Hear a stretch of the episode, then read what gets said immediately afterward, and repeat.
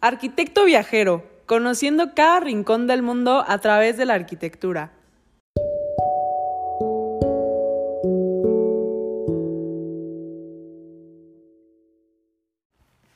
Hola a todos, ¿cómo están? Como otro viernes tenemos un episodio muy especial para todos ustedes, en el que recorreremos un nuevo rincón del mundo. Soy Andy Serrano y como cada capítulo me acompañan Sara Farías y Pau Noriega. ¿Cómo están chicas? Hola Andy, feliz de estar aquí, muy bien, gracias. ¿Y tú? Todo muy bien, ya estamos listas para el viaje. Yo estoy contentísima por tenerlas aquí viajando con nosotros. Bueno, pero ustedes están listas para empezar? Listísimas. ¿A dónde creen que vamos a ir el día de hoy? Mm, no sé, danos una pista a nosotras y a los que nos escuchan. Aprovechando la época mundialista, mm, ahí se jugó un mundial hace menos de 10 años. Brasil. Sí, Para este capítulo estaremos visitando y analizando el conocido Museo de Arte Contemporáneo de Niterói en Río de Janeiro, Brasil. ¿Ustedes ya habían escuchado de esta obra alguna vez? sí, yo algo había escuchado de su origen. Surgió como una promesa por parte del ayuntamiento tras haber recibido una donación de arte de más de mil obras. El propósito era que esta fuera sede para las donaciones y a su vez pudiera haber exposiciones dentro del museo. ¿Alguna sabe de quién es esta obra? Bueno, el ayuntamiento escoge al arquitecto Oscar Niemeyer para brindar privilegio tanto por su ubicación como por su arquitectura. Fue construido entre 1991 y 1996. Bueno, para todos los que nos escuchan y que se puedan imaginar un poco más de cómo luce el proyecto visualmente, pues el museo es en sí un cilindro de 2.7 metros de diámetro, que se encuentra junto a un espejo de agua y que gracias a ello se da una continuidad visual hacia el mar. Este destaca sobre un acantilado creando, como lo describen los arquitectos, una analogía de un faro sobre la bahía. El proyecto se desarrolló con una forma circular, la cual dio una solución estructural esencialmente radial. Para que se lo puedan imaginar, el recorrido del usuario inicia con un elemento como lo es la rampa externa de 98 metros libres, la cual enlaza las dos primeras plantas del museo. Esto conectándolo al espacio público con el núcleo central, donde existe la exposición permanente. Me imagino que es súper importante que dentro de un museo existan como núcleos de conexión entre los espacios públicos y los privados, ¿no creen? Pero también me parece como más importante que tú, siendo el que visita el museo ahorita, sepa para dónde irse, o sea, que sepa qué obras hay, para dónde caminar, a dónde tiene que llegar, o sea, cómo sabe el usuario para dónde irse. No, y aparte la bienvenida que te dan, ¿no? O sea, el tener esta rampa que te lleva directo hacia el museo, pero pues realmente es súper extensa y tiene como ciertas curvas para que tú vayas apreciando el paisaje, se me hace muy interesante. Yo creo que también estaría padre que les explicáramos un poco más de cómo es la distribución dentro del proyecto. La visita en el museo empieza con una circulación en planta baja en donde tenemos una zona de almacenamiento, un auditorio y un restaurante. Qué chistoso, ¿no creen? Yo pensaría que espacios como un poco más privados, como una zona de almacenamiento, pues podrían ir en niveles posteriores donde no son tan accesibles. Pero no solo que sean espacios privados, sino como espacios de relevancia para el arte. O sea, en un museo lo que importa es el arte, sin embargo, entras y ves un auditorio y un restaurante. ¿Eso Y qué no tiene que ver? eso, claro. Bueno, pero eso también depende mucho de la forma que quiso el arquitecto que tuviera y para la jerarquía de distribución de los espacios. Claro, el diseño es muy versátil. Cada persona decidirá y pues más adelante seguro entendemos el porqué.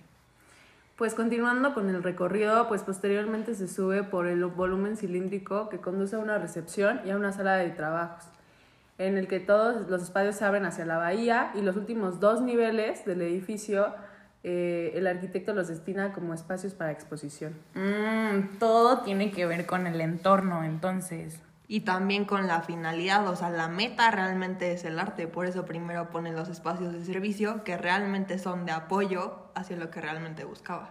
Qué interesante.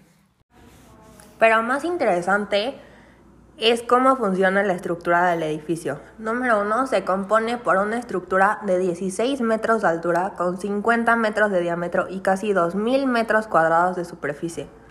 Pero lo que más impresiona es que todo esto solo se sostiene por un solo apoyo central que se ancla a una zapata. Y así se logra que el edificio parezca que flota en el aire pero aún con estas dimensiones y pesos y todo lo que contiene, logra soportar 400 kilogramos por metro cuadrado y vientos de hasta 200 kilómetros por hora. Creo que en términos estructurales ya les hemos como lanzado muchos datos técnicos, pero en general queremos que se imaginen un museo que en forma y diseño fue innovador para el momento en el que se diseñaba. La obra buscaba que el contexto natural que pues se encuentra a un lado, que en este caso era una bahía, se combinara en el edificio como una obra más. Incluso se decía que querían que formara parte de las exposiciones. Creo que ya se los he dicho varias veces, pero el diseño considerando el contexto es tan importante que cuando se ejecuta bien se pueden obtener casos exitosos como lo es este proyecto. Oigan, pero ¿no sienten que con este tipo de obras sí te ponen a pensar de cómo es que puedes lograr este tipo de formas? Pues yo creo que mucho sí tiene que ver como el sistema constructivo que se diseñe, pero también parte fundamental tiene que ser pues el tipo de materiales que ocupan, porque no cualquiera es tan viable para ciertas formas en los proyectos. Justo, como dice Pau, el material fue un punto clave del proyecto. Leí que para este proyecto se utilizaron 3.200.000 metros cúbicos de concreto armado, que sería casi lo equivalente al concreto que utilizarías para construir un edificio de 10 niveles. O sea, imagínense eso. Pues si lo dimensionas así, sí es mucha la diferencia y el material que se ocupa.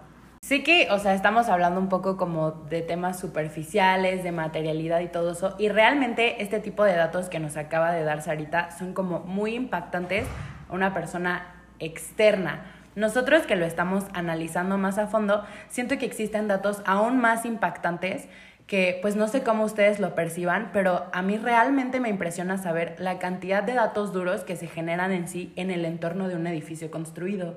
Y más en el caso de un proyecto como este, que es un museo que pues realmente alberga el arte, realmente el impacto que tiene en la ciudad no solo es como un edificio más en la bahía, sino es un edificio que busca que las personas que van a él y lo visiten se eduquen, compartan arte, o sea, como que cambien su perspectiva totalmente antes y después de su visita.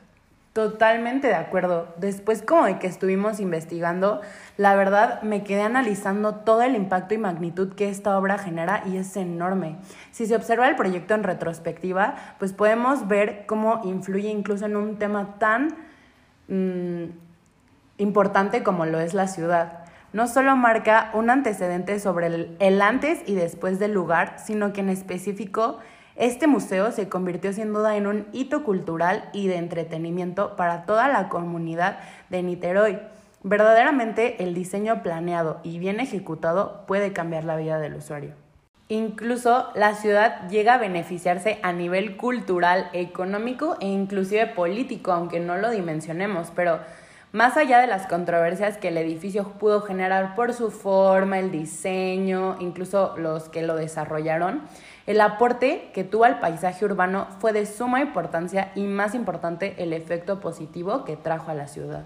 Y siguiendo el impacto que esta arquitectura tuvo en la ciudad, creo que es más porque las ciudades pues realmente son centros de poder, de cultura, de economía.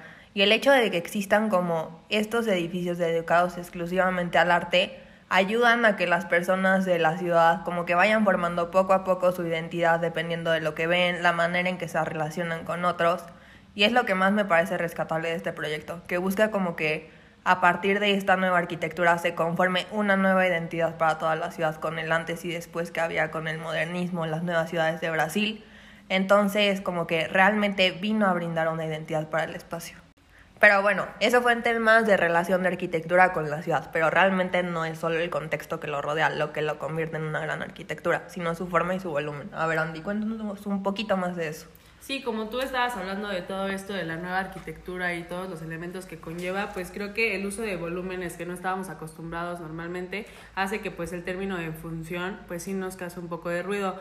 Pero el proyecto cuenta con una volumetría que a simple vista obviamente genera un conflicto en el acomodo de los espacios, pero pues el arquitecto sí dio una buena solución ya que todos los espacios están bien acomodados y tienen cierta jerarquía generando que se concentre al usuario en la parte principal del proyecto. Que sería el arte, ¿no? Claramente.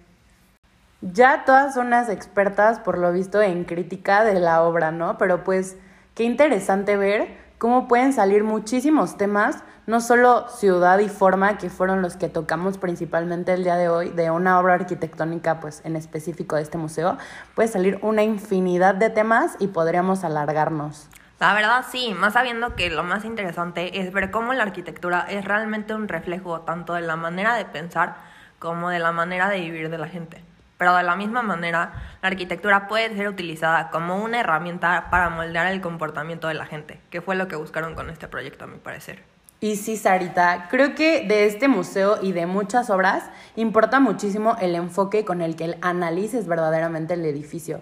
En lo personal, creo que en este caso la obra no solo logra el objetivo por el que fue diseñado, sino que además logró ese extra de influir en muchos otros aspectos como las actividades de los usuarios e inclusive, como ya lo he dicho, del contexto en general del lugar. Pero bueno, ahora Andy anda muy calladita. Vamos a preguntarte tres cosas que podrías rescatar del proyecto. Pues yo creo que lo que podría rescatar del proyecto es la forma, porque pues en la época en la que fue diseñado, pues la forma no es muy común en ese entonces y también creo que el contexto sería importante rescatarlo porque pues juega parte fundamental en el concepto de diseño y ¿Cuál es el tercero? Y la función, o sea, sería yo creo que el tema de función, ¿no? Por la forma en la que el arquitecto pudo acomodar en jerarquía todos los espacios. Pero bueno, amigas, es momento de ir cerrando este episodio. Como siempre, es un gusto poder viajar con ustedes y conocer cada capítulo un rincón más del mundo a través de la arquitectura. Ay, pues muchas gracias Arita, gracias Andy, igualmente amigas, siempre es un placer estar con ustedes en otro capítulo y pues espero que igualmente a todos los que nos escucharon hayan disfrutado de este viaje tanto como nosotras. Pues bueno, nada más queda decir que como cada viernes nos despedimos de todos ustedes y esperamos que nos escuchen en el siguiente capítulo. Adiós.